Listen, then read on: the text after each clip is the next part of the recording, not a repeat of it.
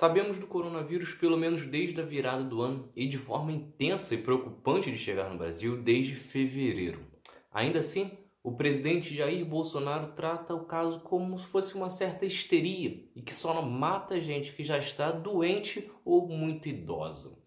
Essa falta de medidas só não é pior porque alguns governantes e políticos estão tomando atitudes passando por cima do presidente, mostrando como que existe um vácuo imenso na cadeira do executivo.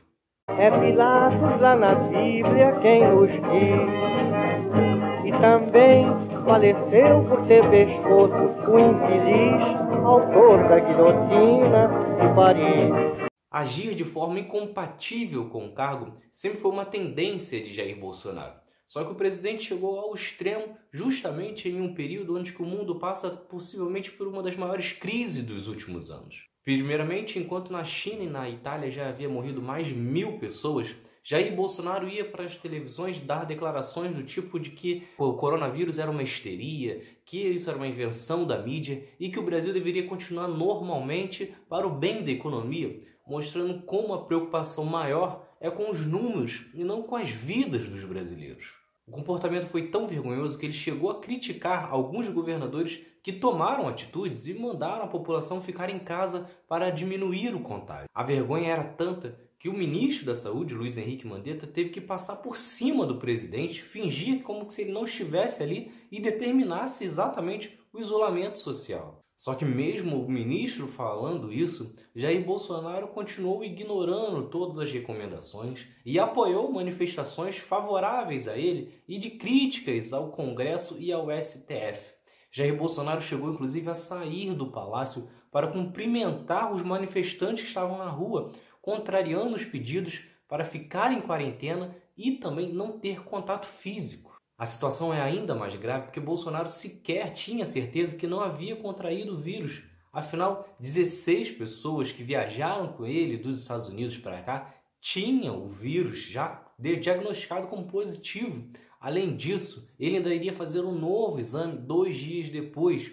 Ou seja, ele correu sérios riscos de ter transmitido o vírus para diversas outras pessoas estavam na manifestação. Para piorar, Bolsonaro agenda uma coletiva na qual pede elogios, pede para um panelaço a favor, mostrando que é um ser extremamente carente e que segue em campanha, precisando de biscoito e tapinha no ombro em um momento onde que várias pessoas estão doentes, milhares estão morrendo e outros milhares estão em casas assustados. Seguindo os passos do papai, Eduardo Bolsonaro também resolveu passar o tempo dele falando besteiras.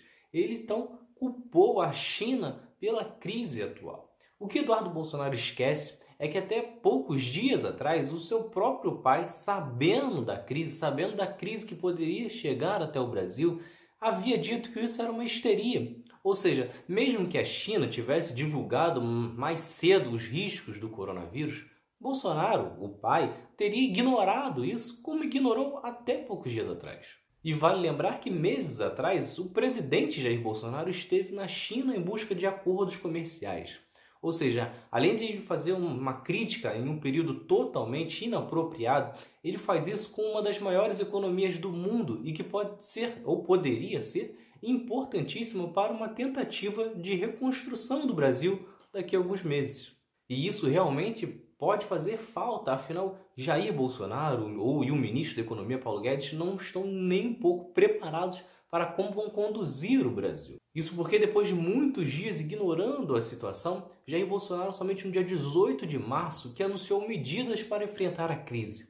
Entre elas está três cupons de 200 reais que serão dados para os trabalhadores autônomos. Isso mesmo, com três meses possivelmente parados os trabalhadores autônomos receberão um valor inferior a um salário mínimo. Ele também permitiu o atraso no recolhimento da Simples Nacional e do FGTS pelo período também de três meses. E através do Banco do Brasil, olha a vantagem de não se privatizar tudo no país, ele também lançou linhas de créditos para empréstimos para pessoas físicas e também pequenas empresas. Só que ao mesmo tempo que lançam essas três medidas que passam longe de ajudar efetivamente a população, Jair Bolsonaro e o ministro Paulo Guedes preparam então uma MP, uma medida provisória em que vai permitir a empresa cortar 50% do salário dos empregados. A medida mais uma vez mostra o lado deste governo que é do lado dos empresários.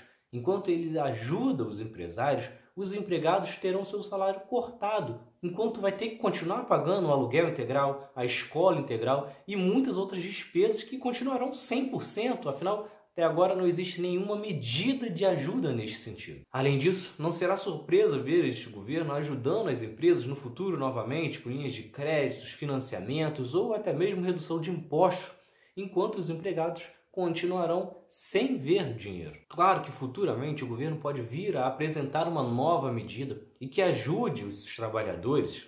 No entanto, isso seria fundamental que ocorresse agora. Afinal, o Brasil tem cerca de 40 milhões de trabalhadores informais, ou seja, que depende realmente do dinheiro, pois não tem um vínculo empregatício, não tem uma carteira assinada.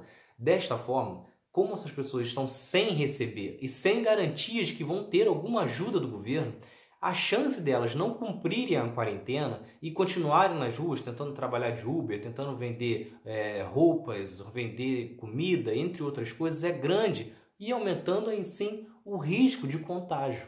Se ocorresse então alguma proposta que garantisse para essas pessoas que elas teriam esse dinheiro ou no mínimo teriam uma ajuda para pagar a luz, a água, o aluguel ou alguma outra despesa, aumentaria a chance que essas pessoas respeitassem a quarentena e vencêssemos mais rapidamente esse coronavírus. Então é isso. Se vocês gostaram, se inscrevam, ativem as notificações e continuem acompanhando. Tem mais outro lado da história por aí. Valeu.